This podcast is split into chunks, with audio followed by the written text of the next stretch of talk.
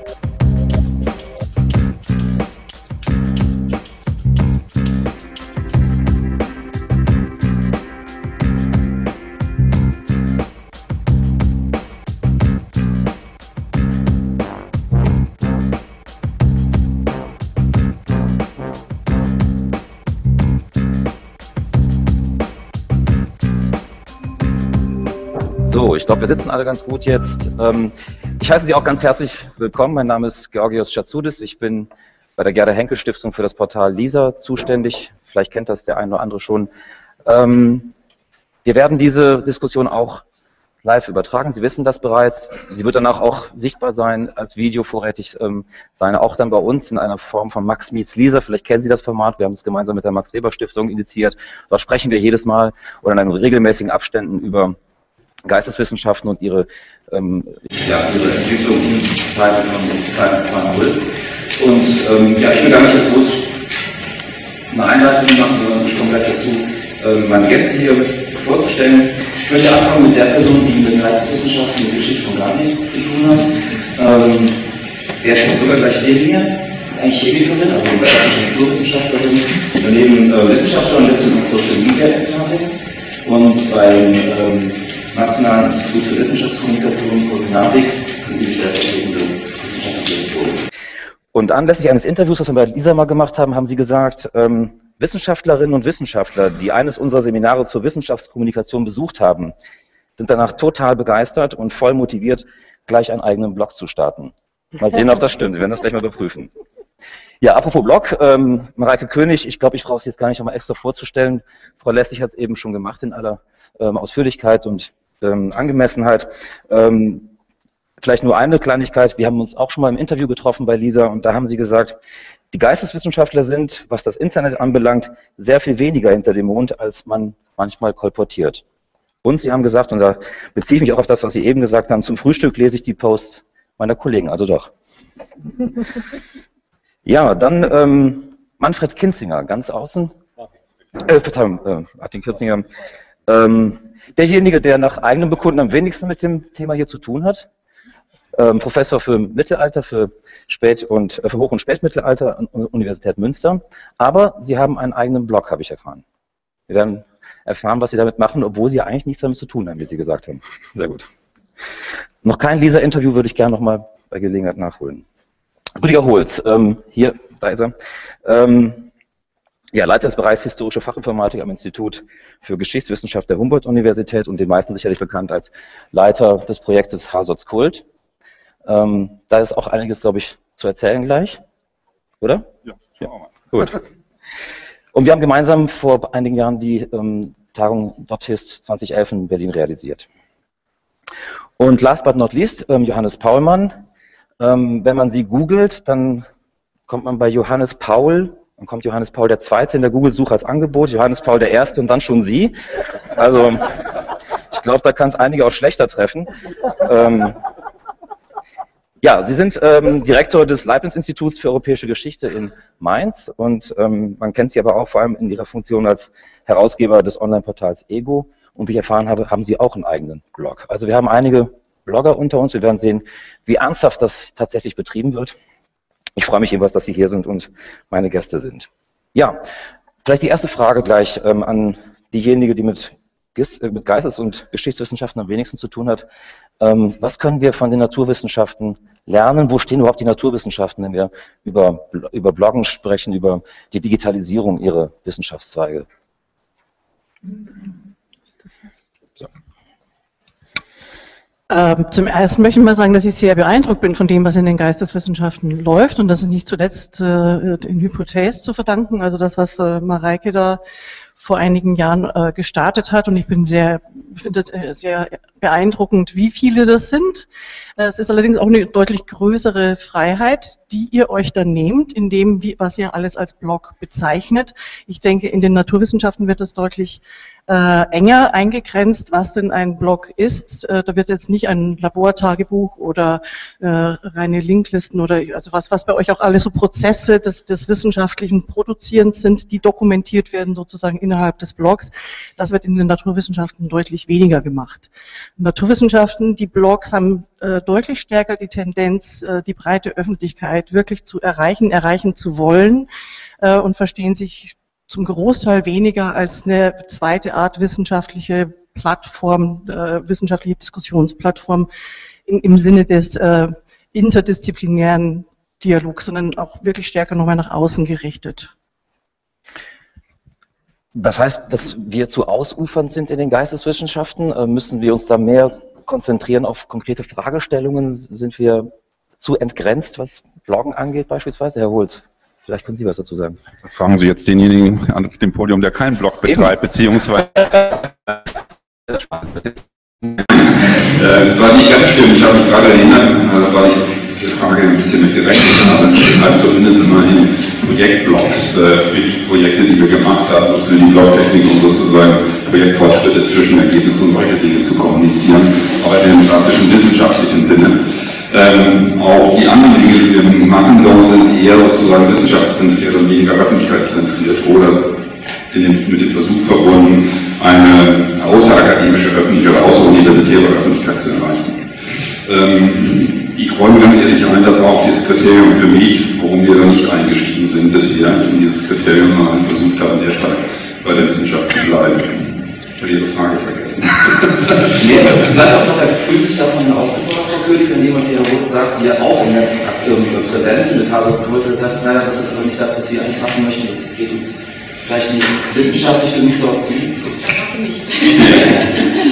Ähm, nein, fühle ich mich nicht. Also jeder kann ja machen, was er, was er will. Wir haben ein anderes Konzept, machen andere Dinge.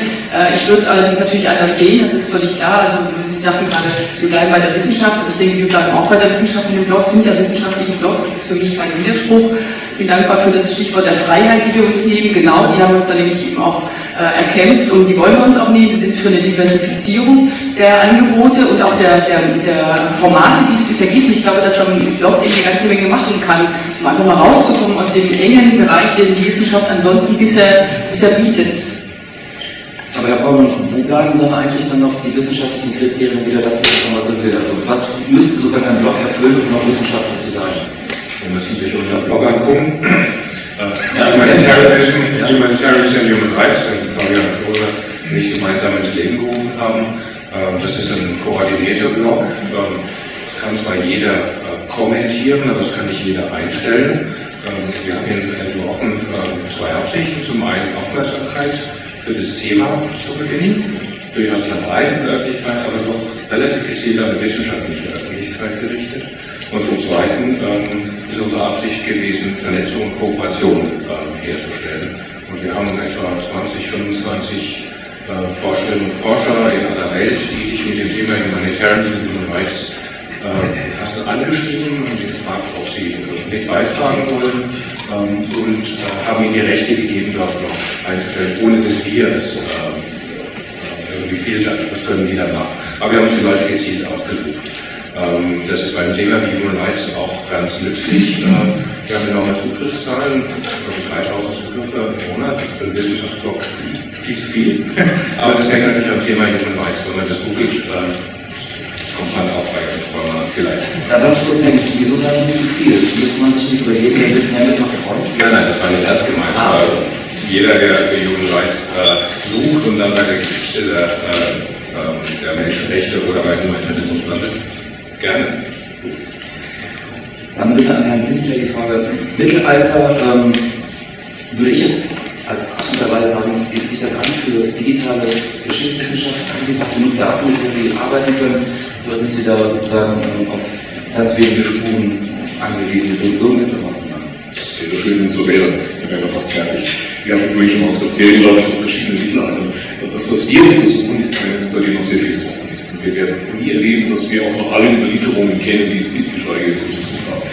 Worum es wirklich, ich vielleicht anschließend genau, worum es ging, war Kommunikation herzustellen. Und dafür brauchten wir einen Blog und muss ich zwei Geschichten ganz kurz erzählen. Zum einen muss ich sagen, ich kann immer nur im Plural reden, wenn wir vorhin von Team gesprochen haben. Kooperatives Vorgehen, das ist für mich gar nicht anders vorstellbar. Ich bin ja spät bekehrt, das haben Sie ja schon gesagt. Ich habe noch meine Dissertation mit der elektronischen Schreibmaschine geschrieben. Elektronisch, darauf lege ich Wert, aber Schreibmaschine. So, danke.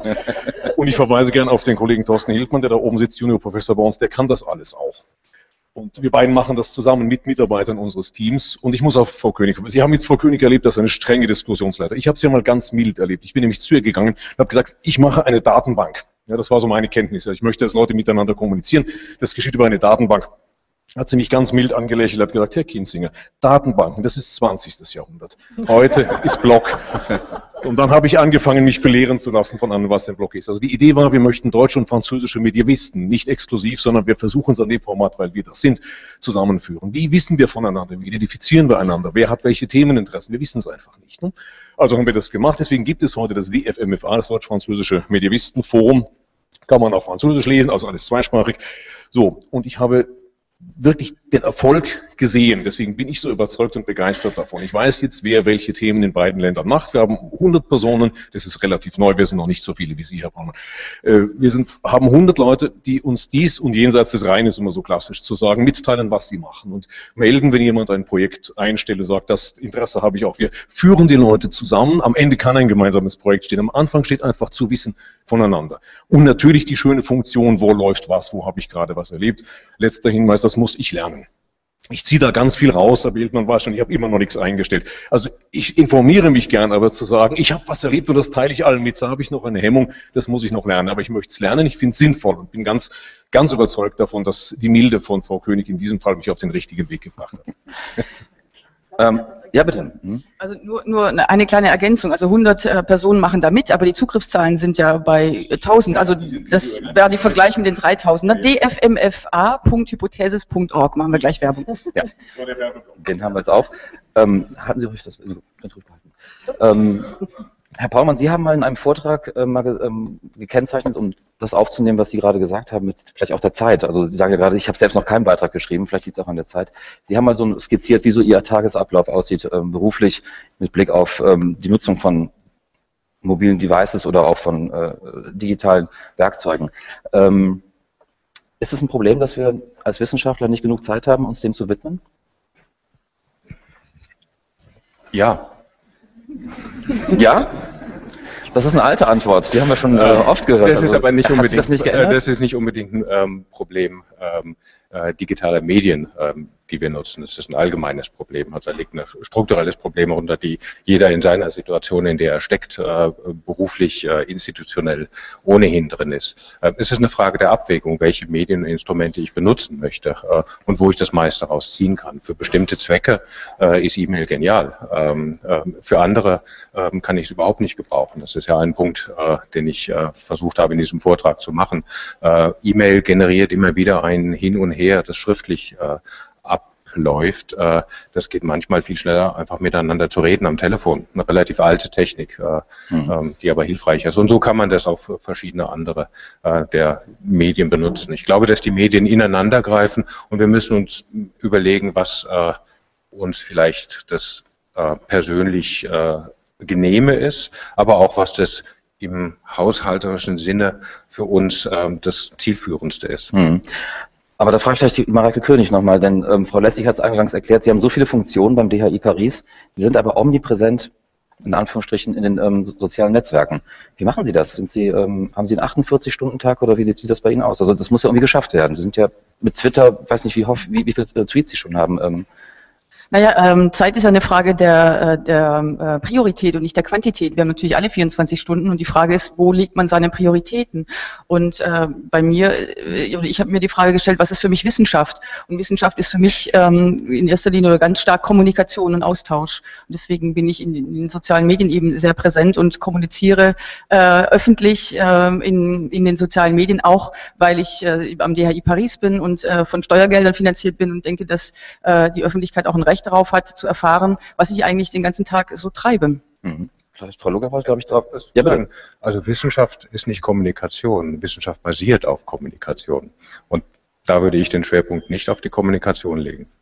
Ja, nur eben äh, jede Wissenschaft, die nicht kommuniziert wird, existiert nicht. Ich habe ja gesagt, es basiert auf Kommunikation. Ja. Das ist nicht, dass ich nicht kommuniziere. Äh, ich möchte dann natürlich ganz gerne noch ergänzen, äh, dass es sehr auf das Zeitmanagement drauf ankommt und dieses äh, große Bild immer von den Zeitfressmaschinen, wenn man da in diesen digitalen Medien und sozialen Netzwerken sich befindet. Das hatten wir vorhin auch schon mal in ein, zwei Vorträgen gehört, die ich so am Ende noch mitverfolgt habe. Ähm, das Wichtigste in A und O sind tatsächlich dann einfach mal Schulungen bevor Sie sich in diesen Netzwerken verlieren, investieren Sie mal ein, zwei Tage Zeit, besuchen Sie irgendwie ein Seminar, gerne auch beim NAVIC, ich mache hier gerne Werbung, aber dort lernen Sie auch die verschiedenen Werkzeuge kennen, die Ihnen helfen, damit effektiv umzugehen. Äh, es, es gibt einfach wunderbare Werkzeuge, zum Beispiel ergänzend zu diesem ganz normalen Twitter-Screen, den Sie alles kennen, kennen. Äh, und dann denken Sie, Sie müssen immer diese Timeline durchlesen. Da gibt es viele Werkzeuge, mit denen Sie filtern können und genau nachgucken können. Äh, und da einfach mal Zeit zu investieren, um dann Zeit effektiv zu nutzen hinterher, das würde ich einfach jedem empfehlen. Ich habe für mich auch einen ganz strikten Plan, was das angeht, wie viel Zeitfenster ich äh, für Social Media wann, wo innerhalb des Tages äh, einsetze. Ganz klar. Herr Holz, Hass und Kult verbindet man jetzt nicht unbedingt mit Kommunikation sozusagen face-to-face -face oder schneller Kommunikation. Ähm, dort werden vor allem Beiträge eingestellt, Rezensionen eingestellt, Tagungsberichte eingestellt, auf Literatur hingewiesen. Aber die direkte Kommunikation, die scheuen Sie noch ein bisschen, oder? Jein. Ähm, also ich muss Ihnen natürlich erstmal sofern widersprechen, als dass wir ähm, keine, nicht zur Beschleunigung des Faches beigetragen haben. Äh, das steckt sozusagen da drin als These, würde ich vehement widersprechen. Ich glaube, dass wir äh, mit Hasotskult eher Beschleuniger der Fachwissenschaft in dem Bereich Geschichte waren in den letzten 15, 17, 18 Jahren, mhm. ähm, weil wir sozusagen eine Transparenz hergestellt haben, relativ schnell auch äh, Rezensionen veröffentlicht haben, die in Fachzeitschriften ursprünglich Monate oder ein Jahr dauerten oder zwei Jahre dauerten und wir sind sozusagen in ein sehr enges Zeitfenster gegangen von drei Monaten. Ich würde das schon als eine massive Beschleunigung auch des wissenschaftlichen Publikationsprozesses benennen. Worauf Sie abzielen, ist diese Face-to-Face-Kommunikation, die sehr schnelle Interaktion, die sehr stark schneller sozusagen bei den sozialen Medien eingebunden sind. Da scheuen wir es. Äh, wir diskutieren das in der Redaktion sehr, sehr häufig, auch mit, in der Interaktion natürlich mit vielen Nutzern. Vor dem Hintergrund, ähm, dass wir gesagt haben, bei uns gibt es nur Beiträge, die redaktionell betreut sind auf unterschiedlichsten Ebenen. Ich würde da auch Herrn Graf widersprechen. Qualitätssicherung ist ein ganz wichtiges Kriterium, ähm, um auch ähm, Publikationen zu sichern, zu vermitteln. Sicherlich äh, machen auch Redaktionen Fehler, wie Menschen ihre äh, eben Fehler begehen, äh, ist auch, sind Irrtümer auch in Redaktionen kommen vor, das ist ganz normal. Aber wir versuchen natürlich sozusagen über redaktionell gesteuerte Prozesse eine Qualitätssicherung durchzusetzen. Und das bedeutet, jeder Beitrag muss gelesen werden, muss betreut werden, muss ein Fachredakteur drauf gucken, muss das bearbeiten. Und das sind Abläufe, ähm, auf die wir uns verständigt haben für das gesamte Angebot. Und das heißt, wir können nicht ganz einfach dann sagen, wir machen jetzt eine Ebene darunter, wo alles freigegeben wird. Ähm, die Erfahrung aus Projekten und Veröffentlichungsprojekten belegt ja, dass es im Grunde kaum Kommentare gibt oder sehr, sehr wenige Kommentare gibt. Also die Interaktionen sind minimal. Ähm, aber es gibt bestimmte Punkte, wo ganz intensiv diskutiert wird und die haben wir ganz häufig an den zwölf kritischen Jahren der deutschen Geschichte, also an der NS-Zeit festgemacht oder an der Nachkriegszeit in der Aufbereitung der kommunistischen Diktaturen. Ähm, da gibt es viele Konfliktfelder, an denen sich die Zeithistoriker abarbeiten, zunehmend auch in den älteren Epochen. Ähm, und dann haben wir es häufig mit Beiträgen zu tun, ähm, von denen ich meine, dass sie nicht unbedingt in der Form veröffentlicht werden sollten, wie sie uns zugeschickt werden, sondern eben einer redaktionellen Bearbeitung bedürfen, um auch eine gewisse Form sozialer Kommunikation zu wahren. Ähm, ich will das jetzt nicht im Detail ausführen, äh, was da manchmal eingeht. Und das sind Prozesse, die wir natürlich innerhalb der Redaktion laufen lassen, begutachten lassen in einen Kommunikationsprozess mit dem jeweiligen Autor, mit dem Rezensenten ähm, oder mit demjenigen, der das beige, äh, beigetragen hat oder zugesandt hat, äh, umsetzen. Aber das ist eine andere Art äh, von wissenschaftlicher Kommunikation, der wir uns dort verpflichtet fühlen, auch eine andere Art von Tradition. Mhm.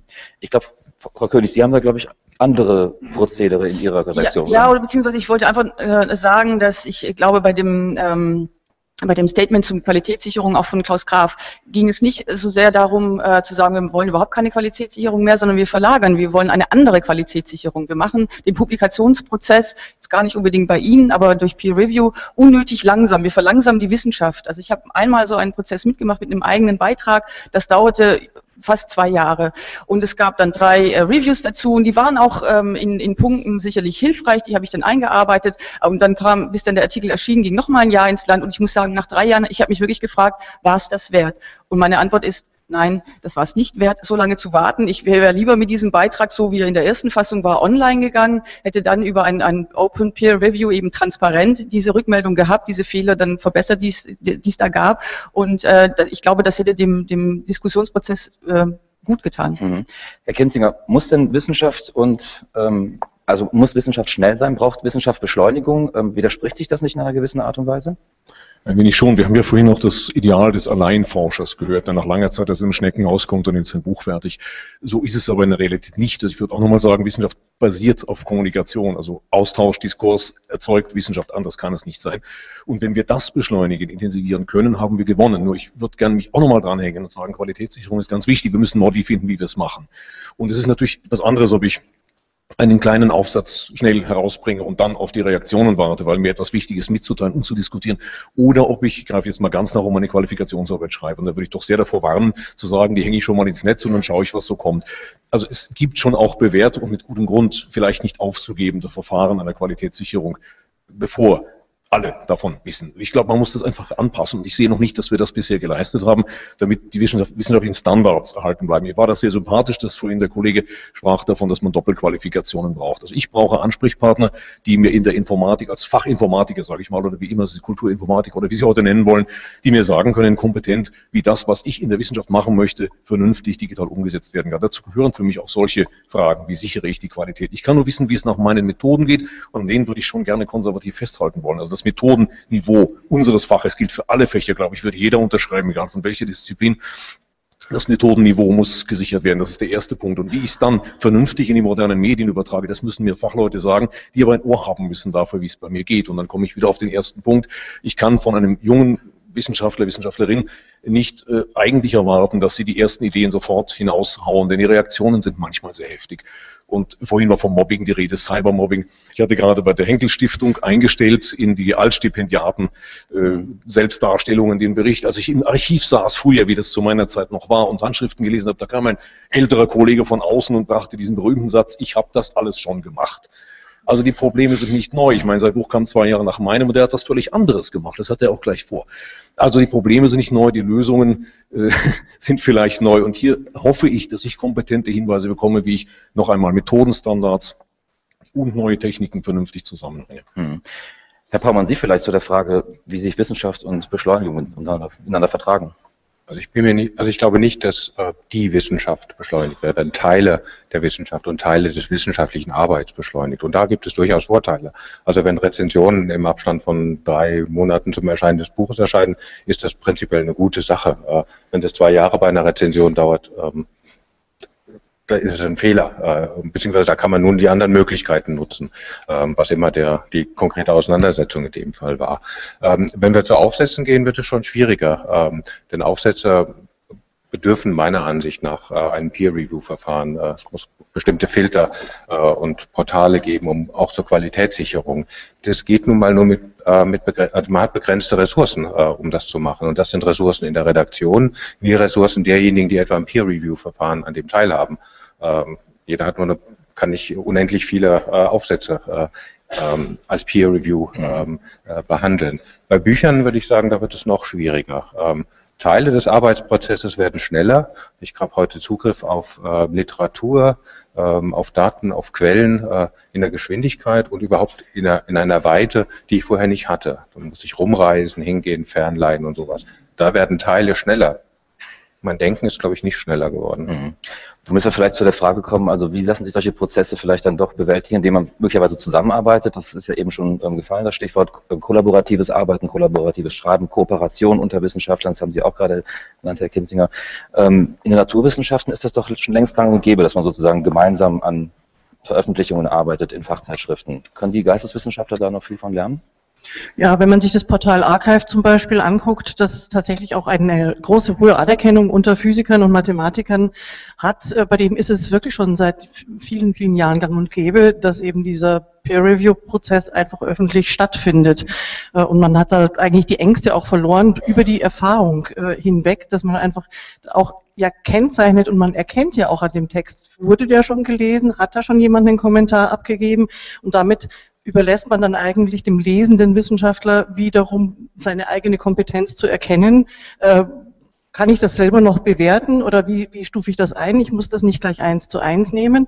Und umgekehrt, ich möchte auch nochmal zum Peer Review sagen, ähm, es zeigt sich doch auch gerade über neue Portale wie Retraction Watch, die einfach mal gucken, selbst in hochrenommierten naturwissenschaftlichen Zeitschriften passieren jährlich doch einige Fehlleistungen. Und es müssen Artikel wieder zurückgezogen werden. Das ist kein Garantieschein auf Qualität und auf Richtigkeit. Das muss einfach verstanden sein. Und insofern kann ich eigentlich bei jedem Paper muss, muss der Wissenschaftler, der der Rezipient ist, selbst bewerten und selbst noch ist gefordert, selbst zu beurteilen und gegebenenfalls und hoffentlich dann auch zu hinterfragen, wenn er Zweifel hat oder wenn sie Zweifel hat äh, und dann diese richtigen Fragen stellen. Das halte ich für sehr, sehr essentiell und insofern bin ich absolut für das offene Peer Review. Ja, ich möchte ein bisschen widersprechen. ähm, um einen Grund, es ist sozusagen, ich habe eine Abwehrreflex inzwischen gegen die Beispiele aus den Naturwissenschaften, weil ich denen sozusagen seit 15 äh, Jahren ausgesetzt bin. Ähm, immer wieder. Ähm, ich habe das vorhin schon einmal kommentiert, als wir den Vortrag ähm, zu den virtuellen Forschungsumgebungen hatten. Ich war bei diesen Veranstaltungen, die Herr Schrade dort genannt hat, bei den ersten alle dabei, äh, im Publikum teilweise als Akteur und habe immer das Mantra über mich ergehen lassen müssen, dass wir uns an ein bestimmtes Forschungsdesign orientieren sollten, das zum Teil aus den Naturwissenschaften kam, teilweise aus den Sozialwissenschaften und uns Historikern sagen sollten, so muss ein Projektablauf sein und deswegen ist das Design so und deswegen müssen wir die Tools so bauen und wir müssen diese Tools nutzen und dann kommen die guten Ergebnisse raus. Äh, ich räume ganz ehrlich ein, da hatte ich schon damals immer leicht geschwollene Halsschlagadern, aber das darf man dann ja auf dem Podium nicht so rüberbringen. aber hier sind wir ja unter uns. Nein, so, das nur als kleine äh, Einführung. Ich bin ja aufgehalten worden, hier nicht nur trocken zu reden, sondern auch äh, das ruhig ein bisschen menschlicher werden zu lassen. Nein, ähm, auch die, das Peer-Review-Verfahren sozusagen ausschließlich jetzt an Naturwissenschaften anzulegen, ist, glaube ich, falsch. Wir haben es bei sehr, sehr vielen Fachzeitschriften, bei sehr, sehr vielen Fachportalen, die wir mittlerweile betreiben, die ich in eine ähnliche Situation wie Zeitschriften sehen würde. Auch bei ähm, Ego ist das mit Sicherheit so. Es mit äh, sehr aktiven Redaktionen zu tun. Da steckt ein redaktionelles Konzept, ein, ein inhaltliches Konzept drin. Man will bestimmte Autoren gewinnen, um sie auf eine bestimmte ähm, Arbeitshypothese zu verpflichten, auf ein bestimmtes inhaltliches Thema zu verpflichten. Dann werden diese Artikel geschrieben, aber mit den Redakteuren zusammen weiterentwickelt. Und dann gehen sie zum Teil nochmal in die Begutachtung rein und dann werden sie veröffentlicht. Das ist ein, ähm, man kann es kollaborativ nennen, wir können es auch einfach äh, traditionell, historisch, redaktionelles Betreuen nennen, mhm. äh, um einen älteren Begriff zu nehmen. Und deswegen bin ich ein bisschen reserviert, was das Ganze angeht. Ich glaube, viele Art dieser Art der Prozesse, die wir heute kollaborativ gerne nennen und in einem neuen Design darstellen wollen, eine neue Webumgebung darstellen wollen, tun wir längst, seit sehr vielen Jahren. Mhm. Herr Paulmann, Herr Kinzinger und Frau König. Dem letzten kann ich unmittelbar zustimmen. Ähm, es hat sich die Medium, vielleicht das Publikum, auch Teile der Partizipation geändert, aber in der Form äh, betreiben wir es durchaus ähm, schon viel länger. Ich würde mir jetzt einfach nochmal praktisch ähm, wenn Sie sich das praktisch vor Augen führen, äh, nehmen wir einfach ein Word-Dokument, ähm, das einer geschrieben hat ähm, und fünf Leute kommentieren das. Das ist nicht mehr lesbar Formatierungsfragen mal weg, also wenn die, wenn Sie die ähm, sozusagen die Veränderungen äh, sichtbar machen. Einfach nur die Kommentare an. Das heißt, über diese kollaborative Form zerfließt auch, löst sich der Text auch auf. Äh, und ich glaube, das ist etwas, womit Historiker durchaus Schwierigkeiten haben. Wir erzählen nun mal ganz gern. Die narrative Struktur unserer Wissenschaft ähm, wird durch solche Prozesse in Frage gestellt. Das mag in Teilbereichen ähm, interessant sein, gut sein, auch produktiv sein, aber irgendwo rührt es auch zumindest an ein Kernverständnis von äh, Historikern. So ein Text-Word-Funktion mit fünf, fünf Leute, die kommentiert haben, da, das könnt ihr gar nicht mehr in einem durchlesen, weil die immer wieder abgelenkt werden.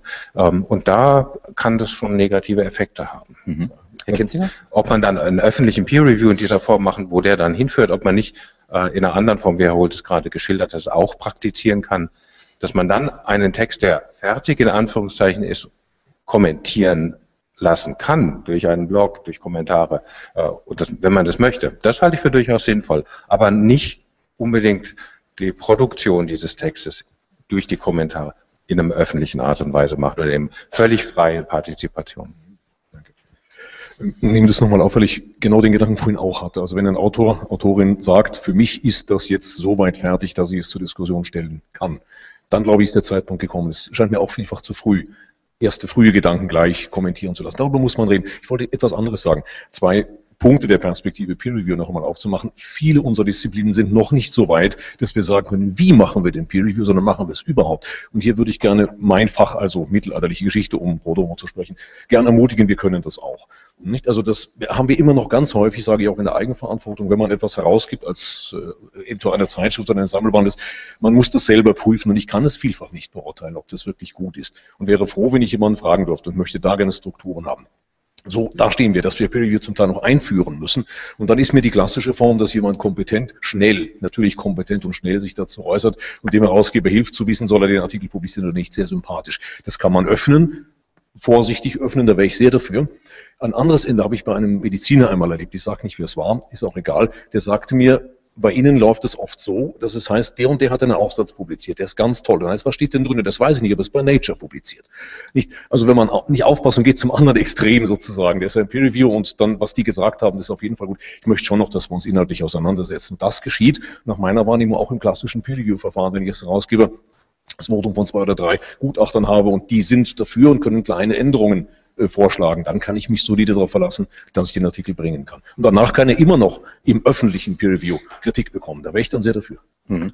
Bevor ich jetzt Frau König auf Sie loslasse, ähm, kurze Frage an die Sektionsleiterinnen und Sektionsleiter. Wie viel Zeit haben wir oder ist die Frage überbewertet?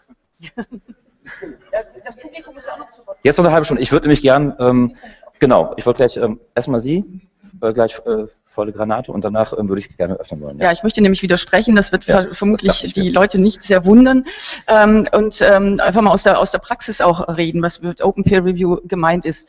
Ähm, zum einen kann man das sehr gut verbinden mit einer Redaktion, die Beiträge aus, auswählt oder Beiträge anwirbt. Das wird auch in der, in der Praxis tatsächlich so gemacht. Die einzigen, die das im Moment machen, ist der Oldenburg Verlag mit Beispielen. Dort wurden die ähm, Beiträge angeworben. Wir wollen das am DHIP auch machen, haben das auch vor und das wäre genau eigentlich der, der Weg, dass eine Redaktion trotzdem dabei ist. Open Peer Review heißt nicht, hier ist auf einmal gar keine Arbeit mehr zu leisten.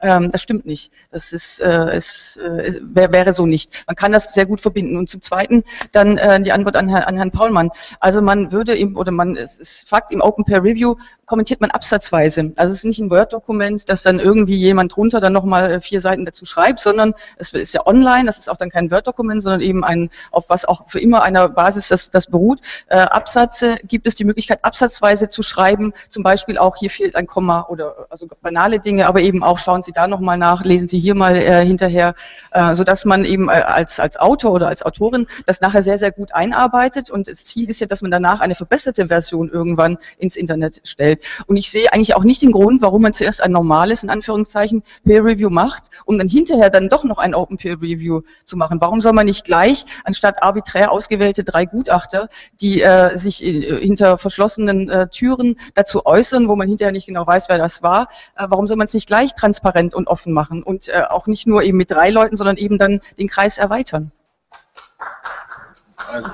Also arbiträr sind sie nicht ausgewählt. Ähm, wer sie auswählt, weiß schon, wen er ausgewählt hat. Ähm, würde ich widersprechen.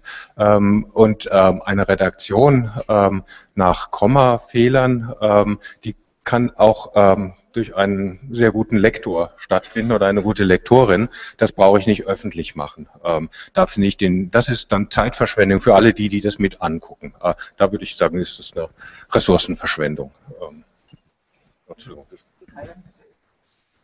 Okay, ähm, haben wir den Part oder vielleicht kommt noch aus dem Publikum noch die eine oder andere Anregung dazu? Würde ich gerne öffnen wollen. Wir haben leider jetzt kein Mikro mehr zur Verfügung, also bitte, wenn möglich, laut sprechen. Ja, Fragen? Ich habe noch ganz viele, ansonsten, also wir würden hier nicht jetzt trocken laufen, aber vielleicht kommt ja irgendwas. Nee, Sie haben keinen. Ah doch, da hinten ist jemand. Ja. Und zwar habe ich eine Frage, äh, wenn ich jetzt angenommen meine Arbeit zur Open Peer Review äh, bereitstelle, ist nicht zu befürchten, dass beispielsweise, sagen wir mal, meine erste Version ist ganz stark daneben gegangen. Warum auch immer. Ähm, jetzt hat zufälligerweise mein nächster potenzieller Arbeitgeber genau das gelesen. Äh, es ist nicht zu befürchten, dass ich hier dann äh, irgendwann im Verlauf meines Berufslebens mal damit konfrontiert werde, dass irgendeiner ein Aufsatz meines Anfangs, äh, anfänglichen Wissenschaftslebens hier aus dem Internet wieder ausgegraben wird und mir vor die Füße geworfen wird und ich dann den tatsächlichen Probleme bekomme. Wer möchte darauf antworten? Ich, ich krieg schon das Mikrofon. Also ich, also ich hätte eher Angst, dass irgendwelche Partybilder auftauchen, als äh, so ein, äh, ein Aufsatz, der, der nicht gut gelaufen ist. Also die, die Frage ist ja, und wir reden ja auch über verschiedene Dinge, wenn, wenn es eine Dissertation ist, die, ähm, die zuerst ja auch eingereicht wird und äh, von den Professoren begutachtet wird, bevor es dann zu einer äh, äh, Publikation kommt, Warum ist nochmal das was anderes. Warum eigentlich von Professoren? Das müssen Sie mir jetzt erklären. Weil das mit der Vergabe eines Titels verbunden ist und leider sind, oder was auch leider, äh, es ist nun mal so, dass die Professoren als Lehrstuhlinhaber eben Leute promovieren können. Ähm, ich, es ist, äh, glaube ich, äh, ja, Klar, ich, also ehrlich gesagt, ich bin dafür, dass man Dissertation abschaffen, auch Habilitation, aber das wäre wär jetzt eine andere Frage und würde uns zu weit, zu weit führen. ähm, genau, also ich denke, dass man, ähm, jeder, der, der einen Blog betreibt und einen Blog äh, publiziert, weiß, dass man sich sehr genau überlegt, was man publiziert. Es ist nicht so, dass man da einfach irgendwas reinschleudert, sondern alle, die, die hier sitzen, die ich kenne, äh, die machen sich damit große Mühe. Und äh, bei uns gilt zum Beispiel auch im, im DHIP das Vier-Augen-Prinzip. Bei uns wird eigentlich nichts publiziert, was nicht vorher nochmal ein Kollege gegengelesen hat und sei es auch nur auf Kommafehler, weil das eben auch einen guten oder schlechten Eindruck macht. Ähm, da geht nichts vorher raus. So. Und man überlegt sich das ganz genau. Michael Kaiser sagt mir, dass er, der publiziert immer dienstags, montags ist er fertig, dann schläft er eine Nacht drüber und dann äh, schaut er dann nochmal nach. Das machen, glaube ich, eben irgendwie alle. Also die Gefahr, dass es irgendwie völlig daneben äh, geht und, und, und schlampig ist ähm, in, in, in diesen Blogbeiträgen, sehe ich da, sehe ich da eigentlich nicht. Mhm. Andere Fragen? Bitte. Ähm, ja, wie sieht das denn eigentlich mit dem Urheberrecht aus von Texten, die man in einem äh, Blog veröffentlicht? Also es könnte ja sein, wenn man diese erste Version eben online stellt und dann auf Reaktionen wartet, dass sozusagen andere Leute diese Ideen dann nutzen für ihre eigenen ähm, Artikel und dann eben nicht den Verweis täglich machen. Also ich weiß gar nicht, wie das, ähm, wie das sozusagen geregelt ist. Also Sie sprechen eigentlich nicht über das Urheberrecht, sondern über Plagiate. Also äh, wenn Sie was veröffentlichen im Internet, sind Sie der Urheber und dann liegt das Urheberrecht bei Ihnen, es sei denn, Sie geben das Ver äh, Verwertungsrecht an jemanden anderen. Ähm, Sie sprechen über Plagiate, das kann Ihnen überall passieren, das kann Ihnen auch im gedruckten Bereich passieren, nur im Online-Bereich sieht man es schneller. Also jeder gedruckte Aufsatz kann genauso plagiiert werden, das dauert so länger, bis man äh, hinterher draufkommt. Und es gibt für die Weiterverwertung von ähm, Texten, aber auch Bildern, Videos und so weiter im Internet äh, die Creative Commons Commons, die kann ich allen nur ans Herz legen und äh, Sie können Ihre eigenen Texte ja lizenzieren fürs Internet und damit eben auch klar äh, machen, wie Sie gerne möchten, dass diese Texte weiterverwendet werden. Es gilt natürlich das Zitierrecht für Internetpublikationen ganz genauso wie für gedruckte äh, Publikationen. Ja, die rechtliche Frage lässt sich ja vielleicht einfach beantworten. Da geht es ja um Inhalte und wie Ideen aufgenommen werden, wann dann was Sie mit Ihren Ideen und Ergebnissen machen. Und das ist eine ganz schwierige Frage, auch die vorhergehende Frage. Die ist nicht leicht zu beantworten. Da müssen Sie sehr genau abwägen, äh, in welchem Stadium Sie Ihre Ihren Aufsatz äh, ja, klar. einer Öffentlichkeit präsentieren wollen. Wen Sie es vorher kommentieren und kritisieren, würde ich immer dazu raten, ähm, das sehr genau zu überlegen und es vielleicht auch nicht ähm, alleine zu entscheiden, ähm, indem Sie etwa Ihre Peers fragen, vielleicht äh, auch Ihre Betreuerin oder Ihren Betreuer fragen äh, und in dieser Abwägungsfrage nicht leichtfertig äh, vorgehen. Äh, denn trotz der schnellen Entdeckbarkeit äh, bei, äh, bei digitalen Publikationen ähm, es ist manchmal eine Idee, die sich nicht in einem Begriff äh, festmachen lässt, der sich digital finden lässt. Ähm, hm. ja, ich, ich, möchte einen Punkt noch ergänzen. Also das Urheberrecht bleibt immer bei Ihnen, beim Autor, jedenfalls nach europäischem Verständnis. Creative Commons, um das auch zu, mit einer kleinen Fußnote zu ergänzen, ist natürlich eine amerikanische Idee. Äh, die nach Europa rübergekommen ist und eher aus dem Copyright und dem Verwertungsrecht geht. Ähm, da sind wir nicht ganz in einer einheitlichen Rechtstradition, ähm, in der wir uns da bewegen. Ähm, trotzdem ist die Empfehlung schon richtig äh, und wichtig. Ähm, nein, gibt ein paar Implikationen drin, die nicht ganz so ohne äh, Folgen sind, auch für unser wissenschaftliches Handeln. Einen anderen Punkt möchte ich noch mal gerne mit aufnehmen, den Zusammenhang, ähm, weil Sie es angesprochen haben und ich nehme an, dass Sie Studierender sind.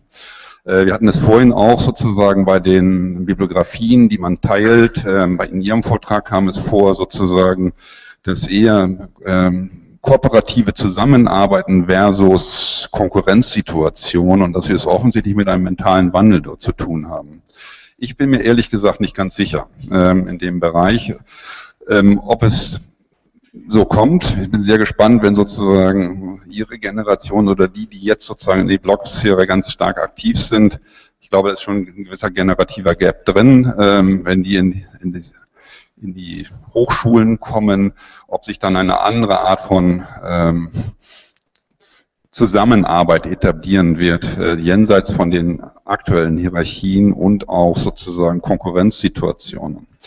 Äh, für Studierende oder für Projektmitarbeiter in Dissertationen wäre ich sehr vorsichtig und sehr zurückhaltend damit, ihnen zu sagen, dass sie sehr vorfristig sozusagen ihre Ergebnisse aus den Archiven, ihre Bestände, ihre Literaturübersichten, ihre Exzerpte ins Netz stellen sollen, weil sie gegebenenfalls sich schlicht und ergreifend äh, das eigene Wasser abgraben. Ähm, aber das sind Entscheidungen, die jeder für sich selber treffen muss und auch, ob er diesen, diese mediale Auseinandersetzung während dieser Qualifikationsphase aushalten will und kann. Sie haben eine Frage, bitte. Ich würde gerne. Aber, nee, also, erstmal der Herr hinten, dann. Ja. Eine wirklich sehr interessante Diskussion. Danke dafür. Und zwar, was mich umtreibt, ist einerseits die Frage, ähm, muss man die verschiedenen Welten gegeneinander ausspielen? Je nach Erkenntnisinteresse bzw. Publikationsform kann man unterschiedlich publizieren, auch an unterschiedlichen Orten. Was äh, aus wissenschaftlicher Sicht besonders relevant ist, ist die Frage, was soll systematisch auffindbar sein bzw. sichtbar sein. Und da kommen wir auch wieder zu der Bibliografie-Schiene. Äh, althergebrachte bzw. traditionelle Publikationsformen wie äh, Zeitschriftenartikel, Monographie etc. pp. werden in Bibliografien und anderen Registern erfasst und nachgewiesen, entsprechend klassifiziert, strukturiert, verschlagwortet etc. Aber wie ist, und das ist auch eine Frage letztendlich an das Podium und auch letztendlich an die gesamte ZUM. Welche Publikationsformen, die jetzt durch die neuen Möglichkeiten aufkommen, sind entsprechend äh, oder sollten entsprechend nachvollziehbar bzw. auffindbar sein und bleiben? Frau König? Nur, nur ganz kurz, ich habe heute auch schon viel geredet. Ich, mir ist nochmal wichtig zu sagen, dass man diese beiden Welten nicht künstlich trennen muss, sondern dass man aber vielleicht zur Kenntnis nehmen sollte, dass mit den Blogs ein ganz neues Genre äh, ähm, entstanden ist. Blogs sind keine Peer-Review-Artikel, das ist klar, oder Peer-Review-Artikel sind andere, andere Sachen. Aber die Wissenschaft braucht eben auch diese Blogbeiträge. Es gibt anscheinend ja, das zeigt ja der, der Erfolg von Hypothese, ein, ein Bedürfnis, dass diese Form der Kommunikation, das ist eine neue Form der Kommunikation, die haben wir bisher so nicht. Die ist in der zwischen mit einer mündlichen Beitrag und einem schriftlich ausgearbeiteten Artikel. Und die ist, glaube ich, wichtig, dass wir die haben. Aber damit ist die Frage nicht beantwortet. Vielleicht Herr Kinzinger? Ich werde sie auch nicht beantworten. Also noch einmal, man sollte, man sollte die Welten nicht trennen, da sind wir uns völlig klar. Ich möchte auch eins nochmal sagen, wir haben immer schon zusammengearbeitet. Ne? Also vielleicht sollten wir auch nicht äh, Kulissen bauen, die nicht ganz korrekt sind. Mir hat Arbeit immer nur Spaß gemacht in der Wissenschaft, wenn ich mit Kollegen darüber geredet habe. So hinterm Schreibtisch graben und irgendwann sagen, ich habe was Geniales erfunden, das glaube ich, das macht eh keine Freude, wenn es überhaupt jemand versucht. Sie haben vorhin gesagt, wir sollen Freude haben. Freude haben wir im Austausch unter Menschen, auch über das, was wir erarbeiten. Ähm, ich würde gerne Sie beide noch einmal äh, kurz aufnehmen. Ich sehe einen, ich sehe einen Unterschied, vielleicht nur ich. Hm? Bin ja noch nicht so versiert mit dem. Ja, ja. Ich sehe einen Unterschied zwischen der Tatsache, ob ich einen Text fertig habe und möchte, dass er diskutiert wird, oder ob ich einfach eine Frage habe. Und ich kann heute, wenn ich mit meinem, was weiß ich, meinem Rechner nicht klarkomme, gehe ich in ein Forum und schreibe die Frage und dann werden mir sieben Leute antworten und fünf davon haben das auch schon mal gehabt und einer hilft mir ist meine Erfahrung. Oder ich muss Reifen wechseln oder was weiß ich. Das kann ich in der Wissenschaft auch. Und da sehe ich den Witz sozusagen dessen, was wir diskutieren, primär. Das sind, Frau König, die Blogs, die Sie mich zu verstehen gelehrt haben. Dass ich einfach sagen kann, ich habe hier etwas erkannt oder ich möchte etwas wissen oder ich habe ein Problem. Das kann ich mitteilen. Das durfte ich früher nicht. Zu wem hätte ich gehen sollen in meiner Generation? Ne? Als Doktorand zum Assistenten, nicht zum Professor und gar nicht. Heute hoffe ich, das als Älterer besser machen zu können. Ich bemühe mich redlich, dass ich zur Verfügung stehe. Das tun wir, glaube ich, heute anders, als das früher der Fall war für jüngere Leute. Und da sehe ich eine Chance. Man kann es einfach ins Netz geben, kann fragen, wer hilft mir. Für eine Frage bekomme ich kompetente Antwort, weil andere diese Frage auch schon gestellt und beantwortet haben. Das würde ich aber gerne trennen von der Frage, ich glaube, Sie haben recht, würde ich sagen, von der Frage, ich habe meine Arbeit fertig, wie gebe ich sie? Oder ich habe einen Teil fertig, ich habe ein Kapitel fertig, das ist auch eine Rechtsfrage. Nachher reiche ich dann dieses Kapitel mit sieben anderen als Dissertation ein und dann kommt irgendjemand und sagt, das hast du ja schon mal publiziert muss man auch bedenken, die Rechtsfrage hatten wir gerade schon. Ich würde gerne die beiden Dinge für mein Verständnis doch trennen, Text und Kommunikation. Mhm. Wobei die Frage, glaube ich, noch nicht beantwortet ist. Also Sie haben, glaube ich, vor allem gefragt, ähm, welche Form von Texten, welche Form von Publikationen ist sozusagen in Zukunft relevant und ähm, ist das Netz ein Relevanzkriterium? Ich will historisch antworten äh, versuchen. Also wenn ich mir die Situation anschaue, auch die Situation der Bibliografien, die ja selber ähm, zumindest in der neuesten Geschichte an ähm, ist ein anderes, ganz anderes Thema, aber in einer gewissen Krisensituation sich befinden. Ähm, für die Bibliotheken haben wir, glaube ich, viele Jahre gebraucht, äh, bis sie da so weit waren, ähm, jenseits der eigentlichen Zeitschriften auch die einzelnen Artikel nachzuweisen. Das ist in den letzten zehn Jahren im Grunde passiert erst. Das heißt, Sie haben es, äh, wir haben 150 Jahre Fachzeitschriften und zehn Jahre lang inhaltliche Erschließung der Zeitschriften durch die Bibliotheken.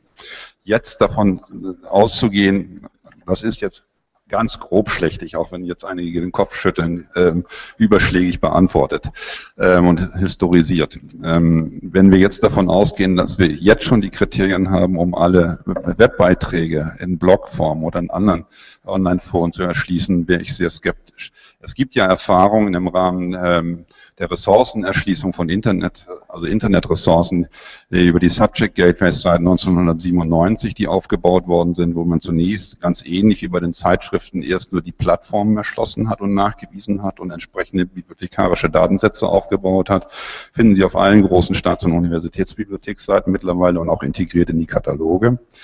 Ähm, und danach ist man dazu übergegangen, im zweiten Schritt die Einzeldokumente auf diesen Plattformen zu erschließen. Davon gehen fast alle wieder weg, weil das nicht händelbar ist und weil es ganz häufig eine graue Literatur ist oder zweite, dritte Version eines Artikels, der schon in einer Zeitschrift oder einem Sammelband drin ist. Das ist auch von den meisten dieser Einrichtungen nicht zu leisten.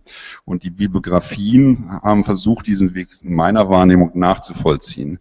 Und deswegen sehe ich da noch sehr viel äh, Zeit ins Land gehen, bis sozusagen die Blog-Einträge systematisch in den Bibliografien oder in ähnlichen Nachschlagewerkzeugen, die professionell betreut werden, integriert werden. Ist Ihre Frage jetzt damit endlich beantwortet? Ich habe jetzt ein bisschen konstruiert, zugegeben. Na, das ist doch was. Sie hatten bitte noch eine Frage. Ich störe niemand nur die Frage, äh, Frau König hatte gesagt, es gibt die Aufklärung der Trennung zwischen beruflichem und privatem, dass das passieren kann. Ähm, für mich sollten Schule und Hochschule doch ja ein geschützter Lehrraum sein. Da hat mir mal im Seminar die Frage, darf aus einer Lehrveranstaltung heraus getwittert werden? Oder was soll ich davon halten, wenn äh, Hausarbeiten, Seminararbeiten im Internet auftauchen?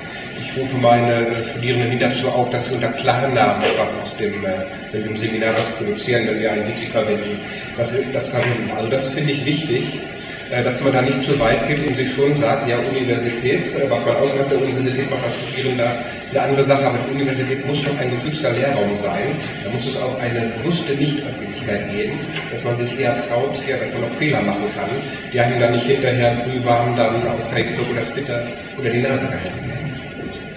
Möchte das jemand kommentieren? Frau Lucker? Ja.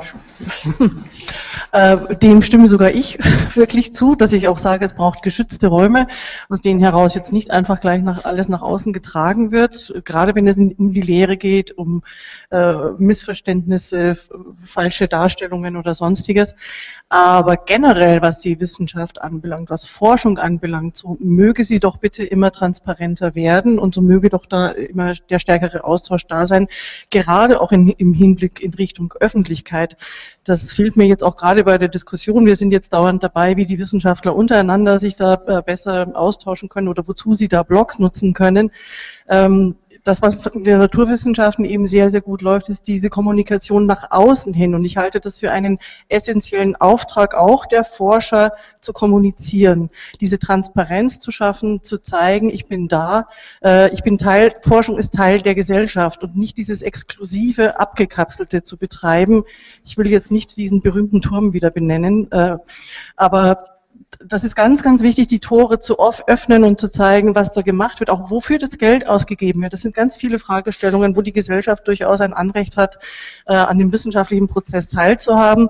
Und sie können auch davon profitieren, so wie wir es vorhin mal gesehen haben bei diesen Bildern äh, der Normandie, wo dann einfach nicht klar war, wo stand denn dieses Haus oder was ist denn da genau drauf. Also auch diese, diesen Einbezug der Öffentlichkeit in die Forschung. Äh, durch diesen Austausch kommt endlich Forschung oder hat sie die Chance, wieder richtig Teil der Gesellschaft zu werden. Ich habe eigentlich schon das Gefühl, dass wir im vergangenen Jahrhundert äh, diese Tendenz hatten, dass die Forschung mehr oder weniger sich immer mehr abgekapselt hat. Das hat angefangen mit den wissenschaftlichen Publikationen per se. Vorher waren immer andere Menschen die Zeugen der Wissenschaft und dann konnte man publizieren und diese anderen Menschen wurden dann eben die Reviewer, die dann aber keiner kennt. Äh, und nun hat man doch eine Chance, das wieder öffentlich zu machen. Und ich lade einfach ein, Blogs, Facebook und Twitter wirklich auch für diesen öffentlichen Dialog zu nutzen. Das heißt auch jetzt nicht nur wissenschaftliche Blogbeiträge zu schreiben, sondern solche in einer laienverständlichen Sprache, um auch den Dialog mit der Öffentlichkeit dann einzugehen. Mhm. Ich habe gesehen, es sind noch drei Wortmeldungen da. Ich würde sagen, bitte nacheinander und dann versuchen wir die zusammenzufassen, denn ich glaube, so langsam sollten wir dann auch ans Mittagessen denken. Ähm, ja, bitte fangen Sie an, dann Sie und dann bitte. Überschreitend ist das Fachportal Clio in fünf oder sechs Jahren auch ein eigenes Blogforum anbietet oder vielleicht sogar aktiv mit UQTS zusammenarbeitet oder vielleicht sogar integriert. Nummer eins, okay. Ähm, also ich habe so unter der Diskussion den Eindruck gehabt, dass wir relativ schnell wieder in einen Bereich kommen, wo wir über, über Qualitätssicherung, über Peer Review sprechen. Und irgendwie finde ich die, also die Debatte da wirklich arg kurz schneidet glaube, wir sollten viel mehr einfach eine Ausschau darauf haben, ähm, was wir zusätzlich zu bewährten Methoden, zu bewährten Kommunikationsformen einmal beitragen können. Das blendet mir die viel zu sehr aus. Das, äh, eine Person wie Frau König zum Beispiel würde ich nicht wahrnehmen, wenn es nicht ums Gedruckte ginge. Ähm, gut habe ich, bevor ich äh, Twitter gefolgt habe, habe eben nicht wahrgenommen. Ähm, ich sehe da gar nicht den, den großen Punkt, warum wir unbedingt immer nur über Qualitätskontrolle, über Peer Review reden müssen, wenn wir jetzt ja eigentlich über Chancen in der Digitalitätswissenschaften reden wollen. Und Chancen bedeutet für mich nicht das eine oder das andere, sondern möglicherweise Arbeitsformen zu ergänzen und äh, möglicherweise nicht nur irgendwas Formales zu bringen, sondern mal noch zu machen. Ich würde äh, sehr dafür plädieren, dass wir ähm, eine Offenheit haben, auch als Werkzeuge in die Kommunikation so einzubauen, dass wir da eben Hypothesen prüfen gelegentlich und schlicht und einfach in eine Diskussion kommen, bereit sind zu sagen, das, was ich da vor Wochen geschrieben habe, das ist eine Diskussion, eine Diskussion, das ist Blödsinn gewesen, ähm, würde ich heute anders sagen. Das betrifft zum Beispiel auch den Müll, den es nicht vergisst. Ähm, ich habe gerade irgendwie ein bisschen die Sorge, dass wenn wir nach Chancen der digitalen Geschichtswissenschaft gucken, wir eigentlich immer nur auf den Abgrenzungsdiskurs, es nicht? Äh, wie sicher wer Qualität, wer darf was sagen, wer hat Autorität, wie publizieren das, gucken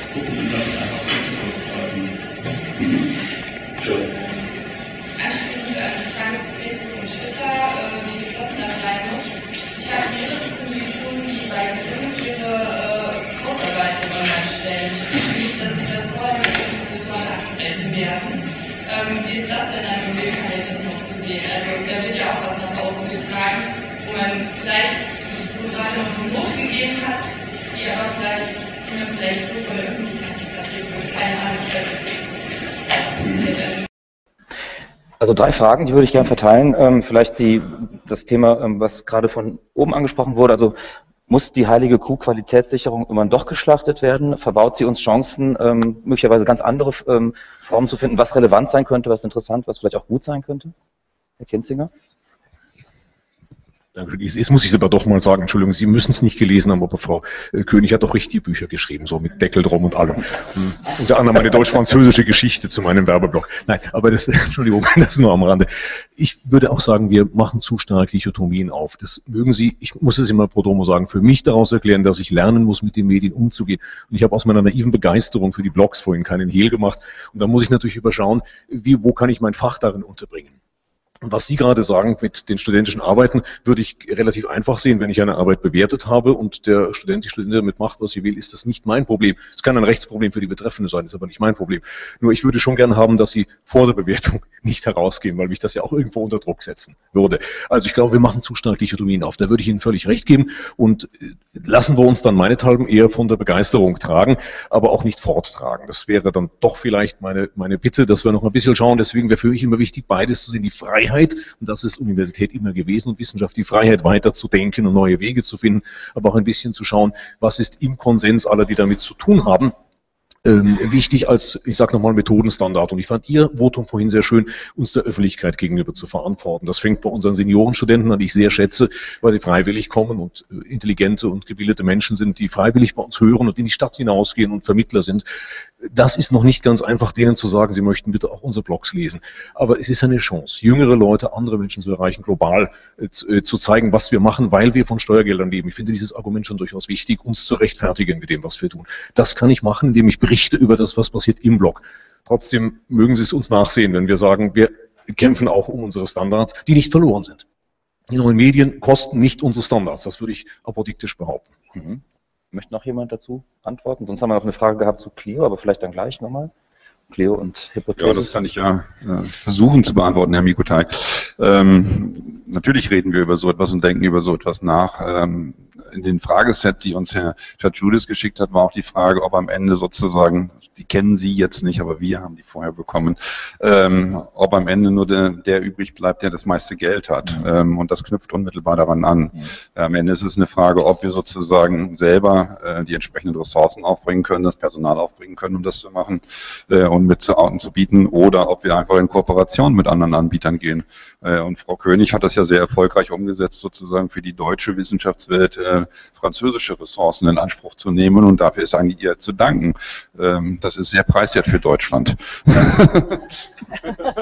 Und natürlich nicht nur mir, denn ich mache das ja nicht alleine, sondern dem ganzen Team und allen, die dabei sind. Wobei ich muss sagen, das ist auch eine, eines der Umdenken, oder das, was zum Umdenken in Digital Humanities dazugehört und was zur Kollaboration auch zu zählen ist, nämlich, dass wir sagen, wir als Institut zum Beispiel, wir wollen gerne bloggen und wir möchten dann gerne eben das auf einer Blogplattform tun und die Infrastruktur machen wir sowieso. Warum sollen wir das nicht öffnen und anderen Leuten auch zur Verfügung stellen? Und da kann man der Max-Weber-Stiftung eigentlich nicht äh, herzlich genug dafür danken, dass sie das auch einsieht und äh, sagt, wir brauchen, müssen das Rad nicht immer neu erfinden, sondern wir stellen das zur Verfügung für unsere Institute und hier Community, hier habt ihr, bitte nutzt es doch mit. Das ist ähm, vor, vor Jahren wäre das noch nicht, glaube ich, so nicht möglich gewesen. Mhm.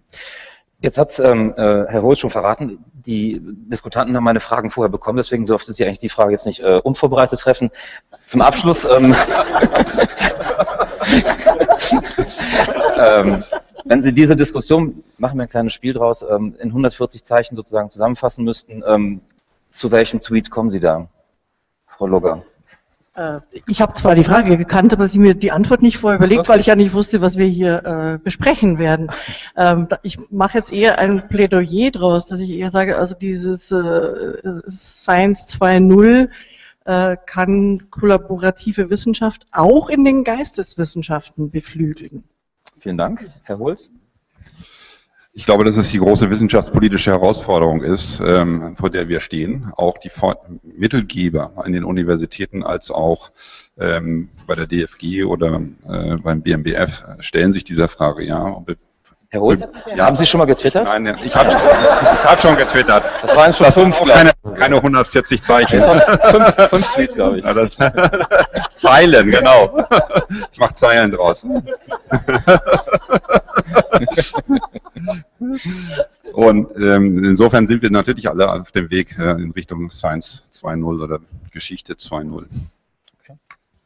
Ja, ich würde twittern äh, spannende Vorträge, interessante Diskussionen. Wer sie verpasst hat, kann sie unter der URL http äh, nachschauen. Hashtag DigiGW14.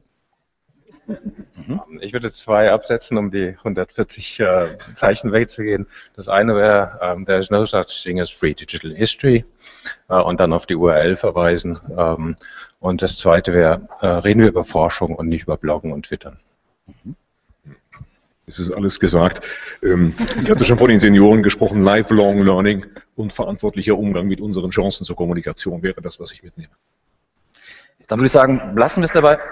Ja.